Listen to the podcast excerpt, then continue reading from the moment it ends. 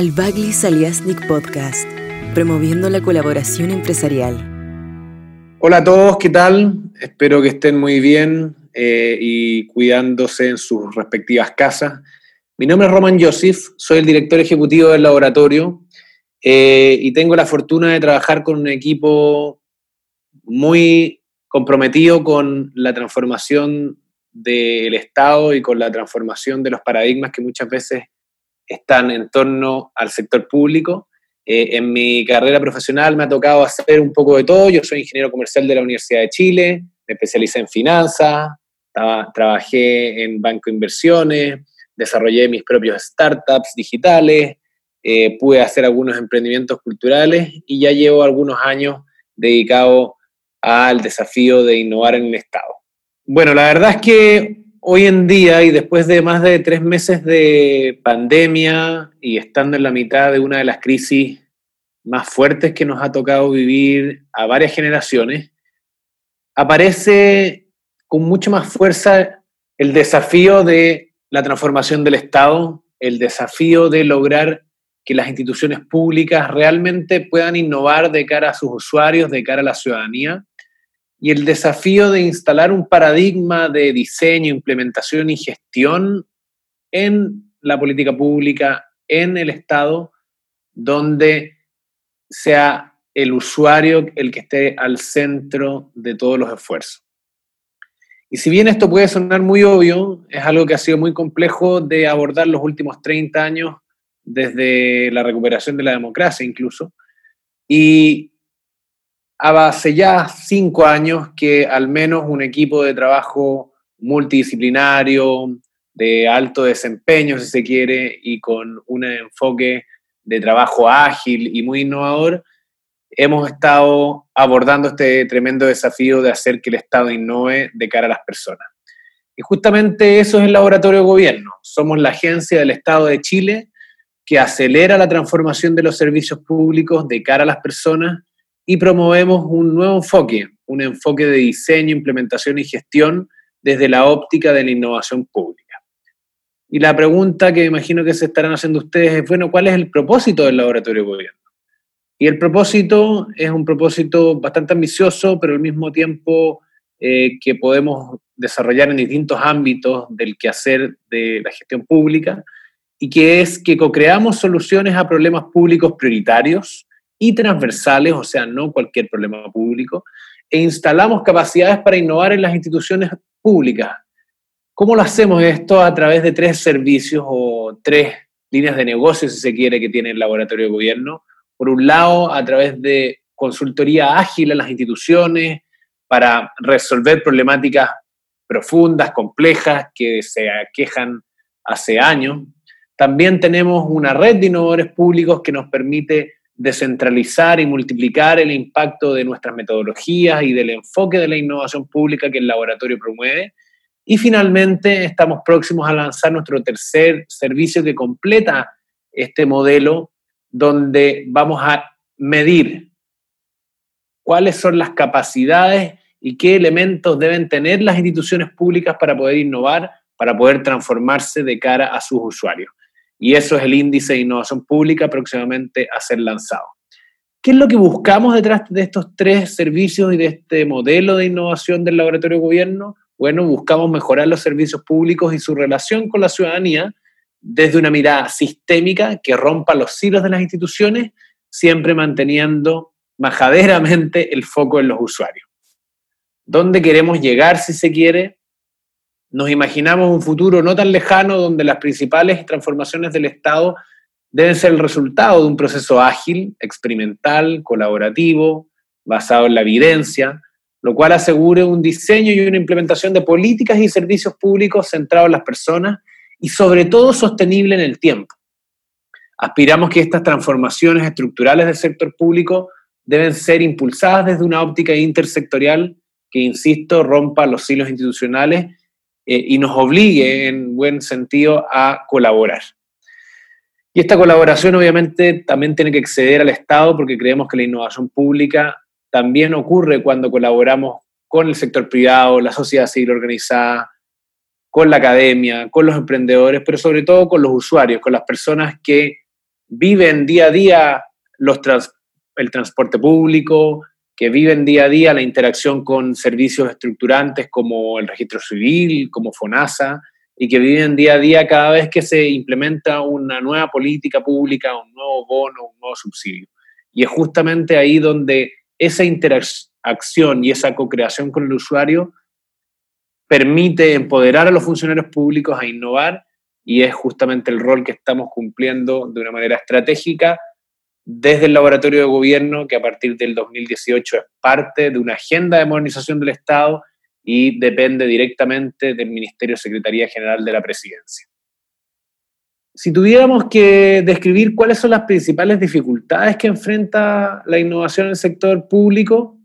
bueno, la verdad es que existen varias eh, y se complementan entre sí, lo cual hace más complejo justamente gatillar procesos de innovación, sobre todo para que esos procesos de innovación, insisto, sean sostenibles en el tiempo y generen cambios concretos. Muchas veces se habla de innovación solamente como un proceso iterativo, de experimentación, eh, de cambiar los paradigmas y cambiar las maneras de pensar, y eso es parte justamente de innovar, pero para que realmente hablemos de que innovamos, tenemos que haber implementado con delivery, con, con entregables concretos, algún cambio que impacte positivamente en la calidad de vida de las personas. ¿Y qué es lo que dificulta que eso ocurre, que ocurra en el sector público? Primero, los tiempos eh, políticos a veces no van de la mano con los tiempos técnicos y con los tiempos, por así decirlo, de la ciudadanía. Después tenemos un problema grave a nivel de cómo está diseñado el Estado. El Estado fue diseñado a fines del siglo XIX, fue actualizado, si se quiere, en el siglo XX, pero hoy, al siglo XXI, su diseño orgánico institucional y su manera de responder a los problemas públicos es bastante añejo eh, y claramente necesita una transformación profunda. El este hecho de trabajar por ministerios sectoriales en silos, sin mucha conexión con el territorio, sin entender las problemáticas públicas desde la perspectiva de las personas o de los usuarios, cómo interactúa una pyme, por ejemplo, con el Estado, o cómo interactúa una familia vulnerable en el contexto de la pandemia, tenemos que entenderlo desde un diseño sistémico y holístico que muchas veces estos hilos lo dificultan o directamente lo impiden. Otro elemento que también tenemos sobre la mesa es la rigidez cultural, la falta de incentivos en los equipos de funcionarios. No hay un incentivo a mejorar, a cambiar, a ser más eficiente, a ser más productivo, a ser orientados al usuario, al cliente, sino que más bien hay incentivos a mantener el status quo, a gestionar, eh, digamos, las cosas como están, en lo establecido, eh, y eso obviamente a nivel cultural, administrativo y a veces jurídico también, eh, no permite innovar. Quizás el último punto es uno de los más complejos, el elemento jurídico, porque los que no estén familiarizados con el derecho administrativo, en el caso de la gestión privada, ¿cierto? Si uno tiene una empresa, un startup, eh, una ONG, uno puede innovar en todo lo que no te prohíbe la ley, ¿cierto? Uno puede hacer cualquier cosa que no esté prohibida. En el caso del Estado es todo lo contrario. Es un espectro de acción, un rayado de cancha mucho más pequeño, donde solamente está permitido innovar, si se quiere, en lo que está expresamente permitido por ley o por un reglamento, por un decreto. Justamente lo que hacemos como laboratorio de gobierno es tensionar esas condiciones de borde y ampliar lo máximo posible, obviamente sin pasar por ninguna eh, ley y sin saltarse ningún reglamento, la posibilidad de ir ampliando ese espectro para que el Estado pueda innovar e ir también ampliándole la cabeza a los funcionarios públicos para que se sientan empoderados y además cuenten con las herramientas necesarias. Acá el enfoque de trabajo transdisciplinar del laboratorio, donde mezclamos tanto disciplinas cuantitativas como cualitativas, es clave y es justamente parte de la receta del éxito que hemos tenido en estos últimos dos años. Si tuviéramos que decir, digamos, cómo se logra que, que el Estado innove o cuáles son esos elementos, yo primero partiría el análisis desde lo que ha sido la experiencia estos dos años del nuevo modelo del laboratorio de gobierno, que es un modelo que ya les decía combina la consultoría de proyectos ágiles con una lógica de, descentralización de la innovación a través de una red público-privada y ahora recientemente con la necesidad mandatoria de evaluar cuál es el impacto y cómo podemos aumentar nuestra capacidad innovadora en las instituciones del Estado. Em, y, respecto a la presión ciudadana que se ejerce en buena hora eh, al gobierno y a las instituciones del Estado en general, lo que hemos podido constatar es que esa presión lo que hace es justamente acelerar la transformación. ¿Por qué? Porque genera un cruce muy interesante a raíz de estas dos crisis seguidas que hemos tenido en Chile entre lo urgente y lo importante. Y esto cualquier tomador de decisión, cualquier director de una empresa, cualquier director ejecutivo en una fundación, lo va a entender muy bien porque muchas veces eh, las palabras urgente e importante están muy lejos a la hora de hacer management eh, que realmente genere innovación. Y, y, justamente el hecho que hoy, dada esta coyuntura, lo urgente es lo importante, esto desencadena una cantidad de oportunidades y necesidades de innovación que es brutal y que lo hemos vivido en carne propia como laboratorio de gobierno, por ejemplo, en el desarrollo de un nuevo canal de atención y un nuevo servicio 100% digital, silencioso, flexible, para atención de mujeres víctimas de la violencia, como es el WhatsApp Mujer, que en su primer mes ha atendido a casi 6.000 mujeres, eh, siendo un servicio pionero a nivel mundial, dicho por nuestros partners de Facebook que nos ayudaron a desarrollar este sistema. Eh, o, por ejemplo, lo que trabajamos junto con el Ministerio de Hacienda, la Dirección de Presupuesto y el Servicio Impuesto Interno, de esta lógica de transparencia y rendición de cuentas personalizadas para los más de 3 millones de contribuyentes que recibieron en su correo electrónico o en su portal de impuesto interno online la información de no solo cuánto pagaron de impuestos, sino que cómo eso se vio reflejado en el gasto público y de qué manera y con el desglose en detalle.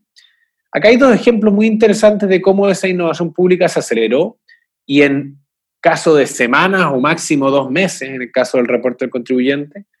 pudimos implementar eh, transformaciones eh, paradigmáticas y que están generando una nueva relación entre el Estado y las personas, que es parte de la misión que queremos cumplir como laboratorio. Y al mismo tiempo, eh, desde que hemos estado al alero de las SECPRES, de la Secretaría General de la Presidencia, nos hemos podido posicionar, obviamente, en problemáticas cada vez más transversales, más estructurantes, más complejas también, eh, y que son más prioritarias dentro de la agenda de gobierno. Justamente el hecho de estar, de ser una agencia de innovación pública dentro del centro de gobierno nos permite priorizar y estar conectados, ¿cierto?, con los espacios donde también hay mayor compromiso y endorsement político, que es clave para poder eh, lograr, ¿cierto?, innovaciones que se implementen y que afecten eh, de manera positiva a las personas. Finalmente, quizás, eh, cuando hablamos de, burocracia inteligente, o cuando yo mencionaba en, en alguna columna o en alguna charla este concepto, me refería y me refiero básicamente al hecho de entender que las burocracias son necesarias y que son un set de procedimientos, normativas y procesos que nos permiten relacionarnos entre el Estado y los ciudadanos eh, y que son necesarias, pero que deben estar al servicio de las problemáticas de esos mismos ciudadanos y no tienen que ser un impedimento para que el ciudadano pueda resolver de manera ágil, de manera amigable eh, y de manera concisa un problema específico que la queja.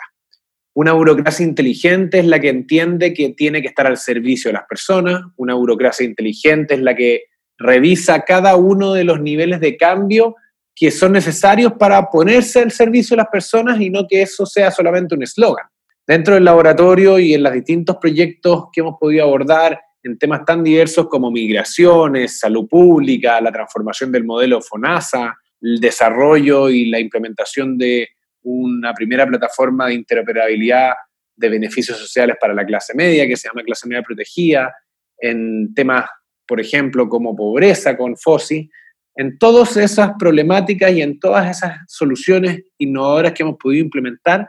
hay cinco capas que son comunes y que hemos tenido que trabajar a la hora de generar insisto, soluciones pertinentes y útiles para las personas, que se implementan y que son sostenibles en el tiempo.